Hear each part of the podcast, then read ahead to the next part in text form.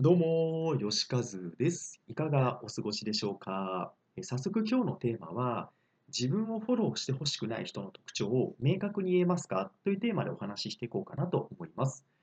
えーあなたはですね、えー自分の、えーフォローをしてほしい人の特徴を明確に言えますかね？ちょっと釣りタイトルっぽくなってるんですけども、これは非常に大切なことだと思うんですよね。まあ、なんでかというと、フォロワーが減って悲しい気持ちになったことってないですかね？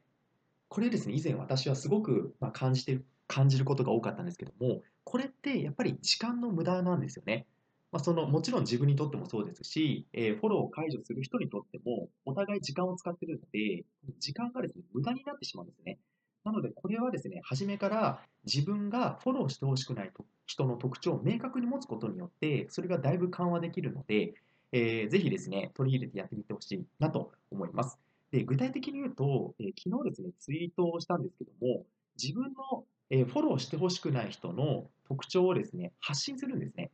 で、私はじゃあどういう発信をしたかっていうと、えー読みますね。えー私をフォローしない方がいい人、1つ目、えフォロワー数だけ増やしたい人、2つ目、え作業にたの、えー作業せずに楽して稼ぎたい人、3つ目、時間に対する優先度が低い人、これのどれかに該当する人は、私の力不足により価値提供することができません。無言無言フォローからのフォロー解除する時間を他のことに使うことをお勧めしますと。まあ、こういった、えーツイートをですね、えー固定ツイートに今貼り付けてるんですね。でこれをすることによって、えーフォロー解除もですね、うんもう5分の1ぐらいになりましたし、えそもそもフォローからフォローする人がですね、これを読んでからフォローするので、えだいぶですね、緩和されてるんですね。で、これが非常に良くて、フォローっていうのがですね、あんまり良くなくて、お気に入り登録と同じぐらいのレベルなのに、すごい自己肯定感が、えー満たされてしまってるので、一喜一憂する人が多多発するんですよね。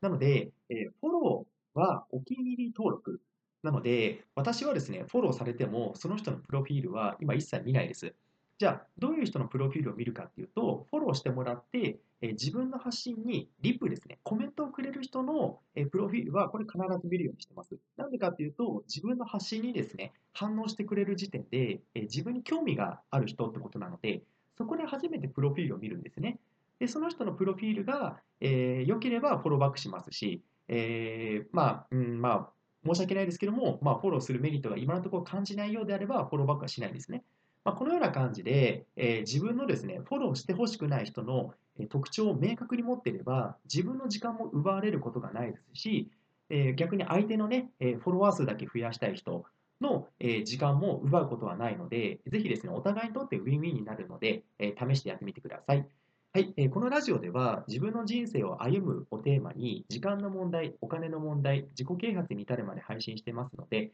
えーぜひフォローいただけると嬉しいです。はい、えーそんなことでまた次回の配信でお会いしましょう。さよなら。